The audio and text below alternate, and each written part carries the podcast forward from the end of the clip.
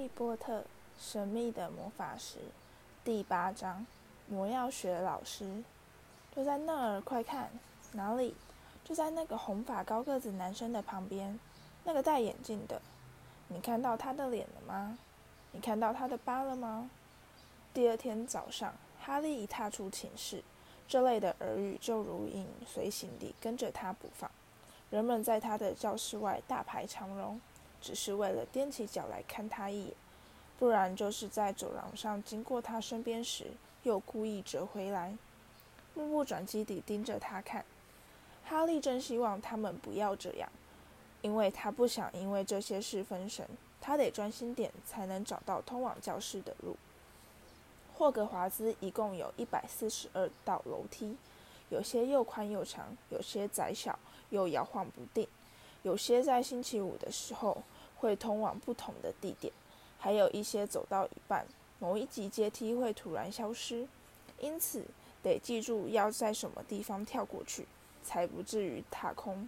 还有那些怪门，除非你很有礼貌地请求，或是朝某个特定的地方搔搔痒，否则硬是不开。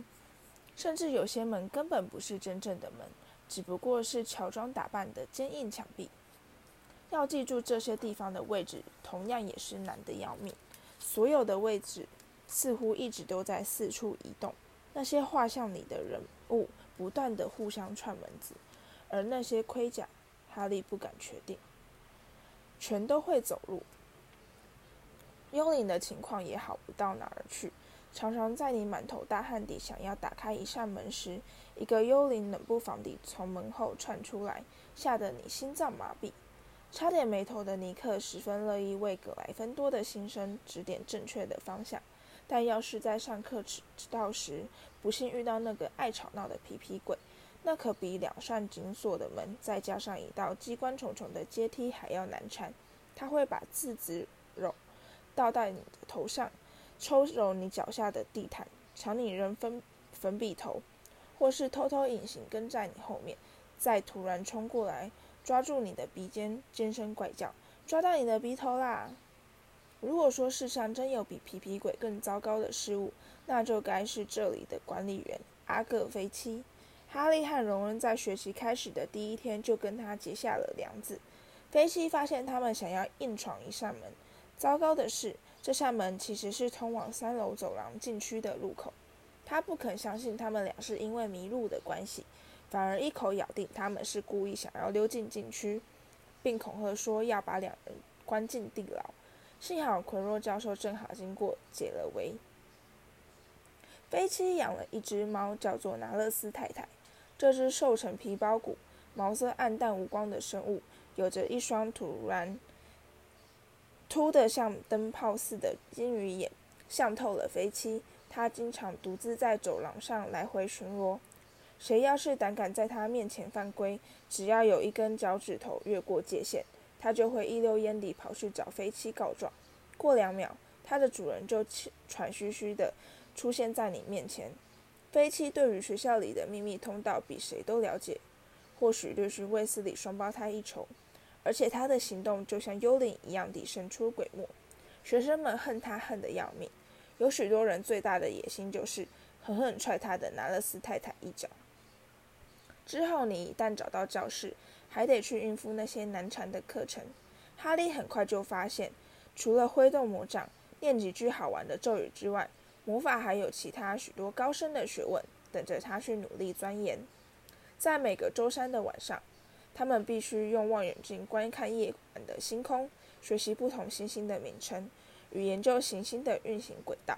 每个礼拜有三天。必须随着一名叫做芽菜教授的矮胖小女巫，到城堡后面的温室去研读药草学，在那里学习如何照料各种奇怪的植物与菌类，查出它们的用途。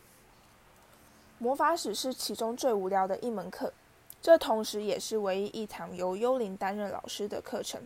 当年这位丙斯教授在教职员休息室炉火前沉沉睡去。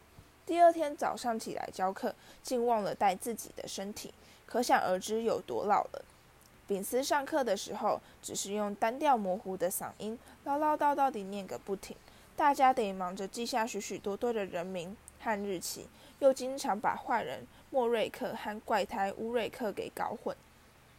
符咒老师弗利维是一个身材异常矮小的巫师，上课时得站在一大叠书上面，他的头才能冒出讲桌。第一堂课一开始，他拿出点名簿点名，叫到哈利的名字时，他发出一声激动的尖叫，一头栽倒在讲桌后面，失去踪影。麦教授又跟他们都不一样，哈利对他第一眼的印象是，这是位不容任何人违抗冒犯、非常不好说话的严师。他的直觉完全正确。这位既严格又聪明的老师上第一堂课，大家刚刚坐下，他就来个下马威。狠狠训了他们一顿。变形是你们在霍格华兹的课程中最复杂，同时也最危险的一种魔法。他说：“任何在我课堂上捣蛋摸鱼的人，我会立他，我会立刻请他离开，永远不准再进我的教室。我已经警告过你们了。”然后他就露了一手，把讲桌变成一只猪，又再变回来。大家全都受到很大的震撼，迫不及待地想要赶快开始上课。但没过多久。他们就了解了，想要把家具变成动物还早得很呢。在记了一大堆复杂深奥的笔记之后，每人分到一根火柴，要想办法把它们变成一根针。到了下课的时候，全班只有妙丽一个人成功地让他的火柴出现了某些变化。麦教授举起火柴，让全班同学仔细看清楚他是如何成功地变化成全银的，而且尾端尖细，还给妙丽一个。难得的笑容。全班同学真正期待的课程是黑魔法防御术，结果奎若的课简直像个笑话。他的教室里弥漫了强烈的大蒜味，大家都说这是为了驱逐他在罗马尼亚遇到的一个吸血鬼，因为他很怕吸血鬼会突然跑过来把他给抓走。他告诉他们，他的头巾是为，呃，他为一名非洲王子除去缠难缠僵尸所得到的谢礼。同学并不怎么相信这个故事。首先，在西莫急切地追问打败僵尸的过程时，奎若立刻变得满脸通红，支支吾吾地谈论起天气。其次，他们注意到他的头巾散发出一种古怪的气味。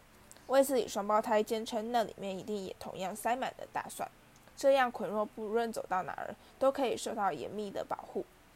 哈利发现自己在功课方面并没有落后太多。他心里的大石头总算落了地。许多人都来自麻瓜家庭，而且像他一样，从来不晓得自己竟然是巫师或女巫。他们实在有太多东西必须学习，甚至连荣恩这些古老巫术家族出身的人，也不见得能够遥遥领先。星期五对哈利和荣恩来说是一个重要的里程碑，他们终于可以完全不迷路的从寝室走到餐厅去进早餐了。我们今天要上什么课？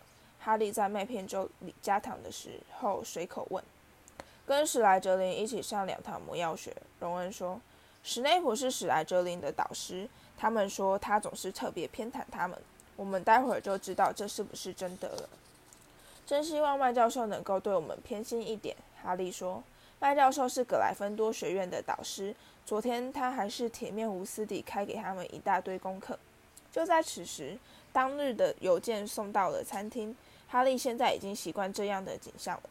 第一天早上，他还真是被吓了一跳。当时大家正在用早餐，忽然有上百只猫头鹰飞进来，在餐桌上空围绕圈子，寻找自己的主人，然后把邮件和包裹扔到他们的大腿上。到目前为止，黑美从来没替哈利带来任何东西。他有时会飞进来亲啄他的耳朵，尝点吐司面包，再飞回猫头鹰屋。和学校其他猫头鹰们一起睡觉。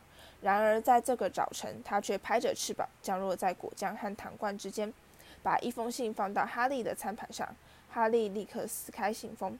亲爱的哈利，信上的字体潦草的像是鬼画符。我知道你星期五下午放假，所以可不可以在三点左右过来跟我喝杯茶？我想听听你在这儿的第一个星期过得怎么样。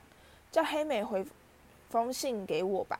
海格、哈利和荣恩借了支羽毛笔，在信纸背面匆匆写下：“好的，非常乐意，待会儿见。”黑美再度飞走，幸好哈利还有跟海格一起喝茶这件事可以期待，因为接下来的魔药学课程是他到霍格华兹以来所遇到最糟的一件事。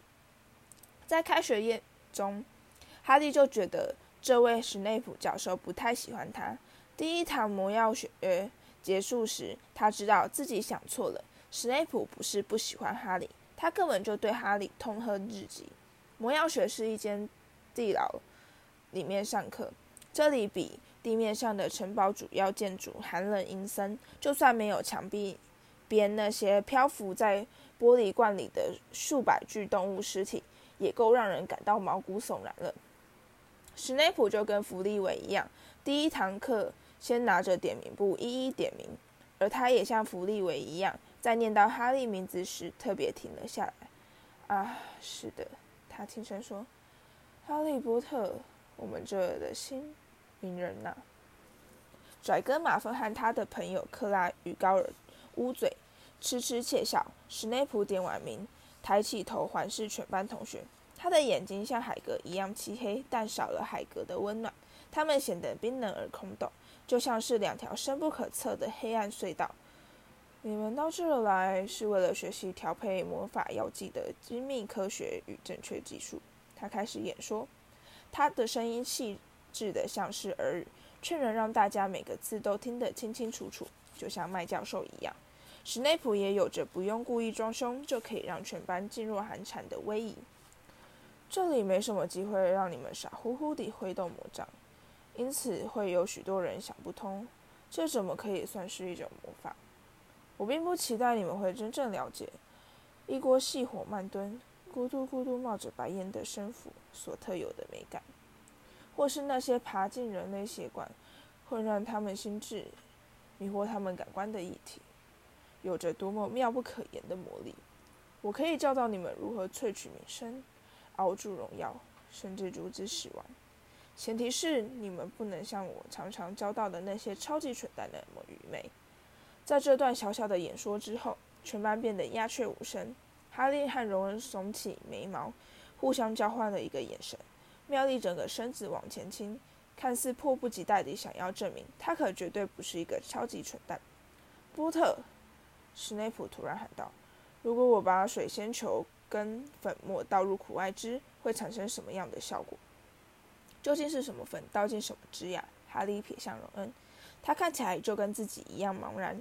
妙丽的手高高举向空中。“我不知道，先生。”哈利说。史内普的薄唇。扭扭出一个冷笑，明星显然并不能代表一切。他装作没看到妙丽高举的手。我们再试一次吧，波特。要是我叫你拿一块毛粪石给我，你要到哪儿去找？妙丽尽可能在屁股不离开座位的情况下，努力把手举得老高。哈利压根就不知道毛粪石是什么玩意儿。他尽量不去注意马粪、克拉和高尔。他们三人现在把脸埋在手里，笑得全身抖动。我不知道，先生。我想你在开学以前从来没把课本翻开来看过，是不是，波特？他强迫自己正视那对冷酷的眼睛。其实他在德斯里家时，曾把所有的课本从头到尾翻过一遍。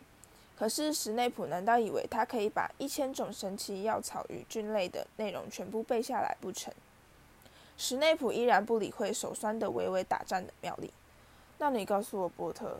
父子和牛扁有什么不同？一听到这个问题，妙丽忍不住站了起来，一只手笔直地指向天地牢天花板。我不知道，哈利镇定地表示。不过，我想妙丽应该知道答案。你为什么不问问他呢？有几个人笑出了声。哈利引上西莫的目光，西莫机场地朝他眨眨眼。史内普很不高兴。坐下，他对妙丽厉声怒吼：“我来替你解答，波特。”水仙和苦艾加在一起，可以调配出一种药效极强的安眠药，俗称一饮或死水。毛粪石是从山羊胃里取出的一种石头，用来解毒非常有效。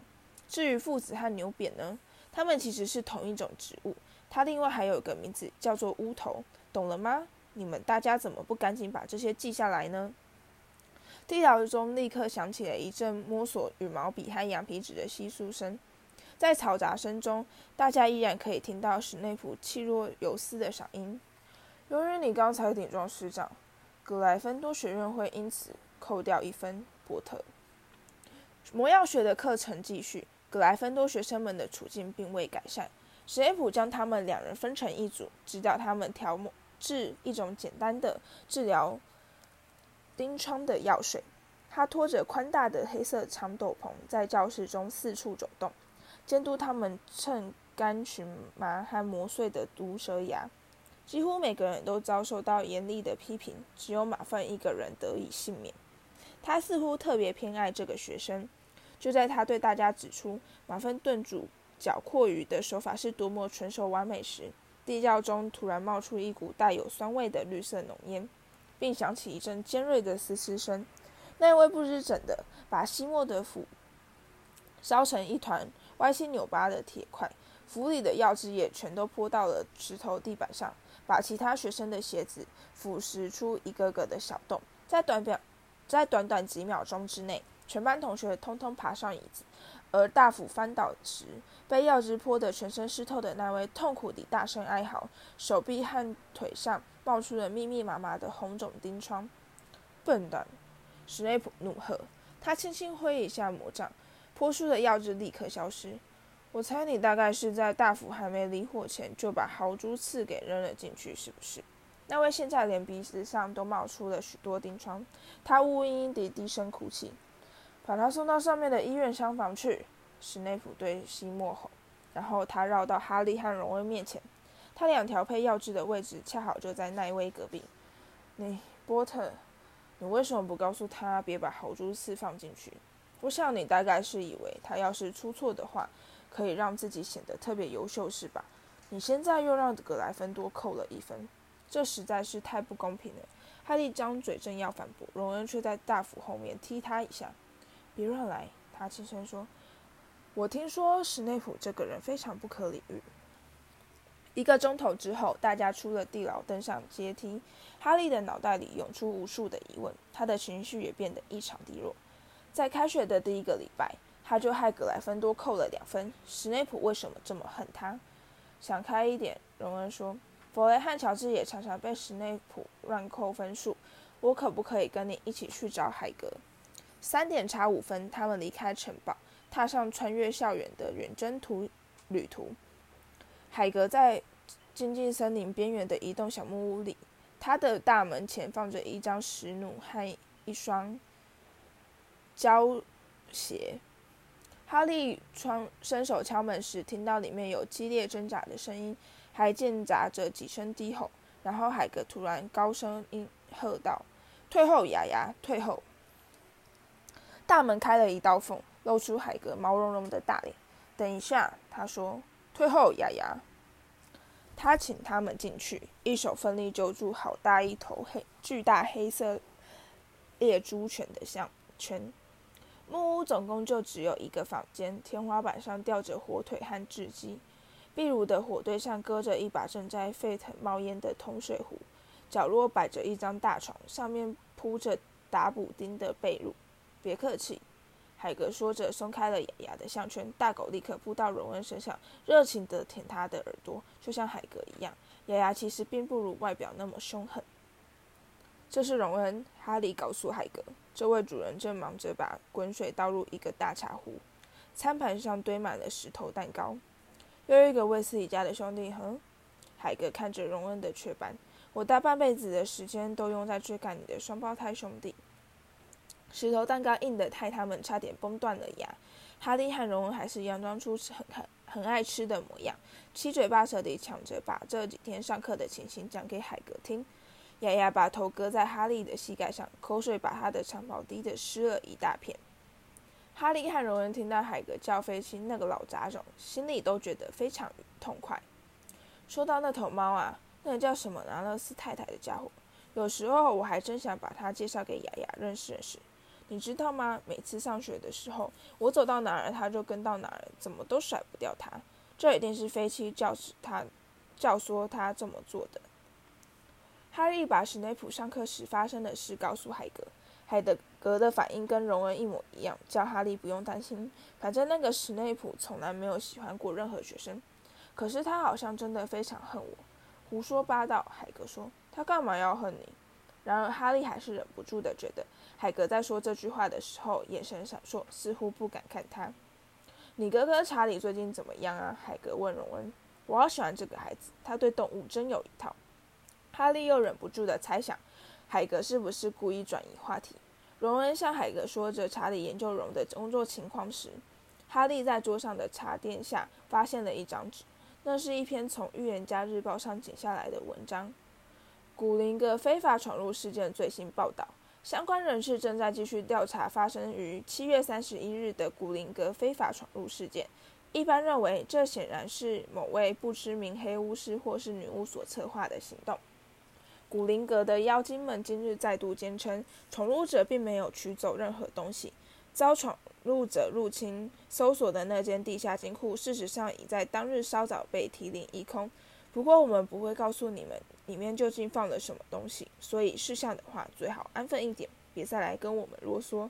一名古灵阁的发言妖精在今日下午表示。哈利记得荣恩在火车上告诉过他，有人企图抢劫古灵阁，但荣恩当时并没有提到发生日期。海格，哈利说：“那个古灵阁非法闯入事件就发生在我生日那一天，说不定就是在我们去提前的时候发生的呢。”这次哈利确定无疑。海格很明显地不敢看他的眼睛。海格咕哝了一声，又塞给哈利一块石头蛋糕。哈利再把那篇报道看一遍。遭闯入者入侵的那间地下金库，事实上已在当日稍早被提领一空。如果说只是把那个脏兮兮的小包裹拿出来就可以叫做提领一空的话，海格确实是在当日把七百一十三号地下金库提领一空。难道那就是抢匪想要找的东西吗？在哈利和荣恩返回城堡吃晚餐的途中，他们的口袋里塞满了因为太过客气而不便拒绝的石头蛋糕。哈利想着。跟海格喝了这一顿下午茶，所留给他去思索的问题，简直比这一个礼拜所上的课程还要多。海格是不是赶在抢匪闯入前，及时取出了那个包裹？那个包裹现在在哪里？海格是不是知道一些关于史内普的事情，却不愿意告诉他？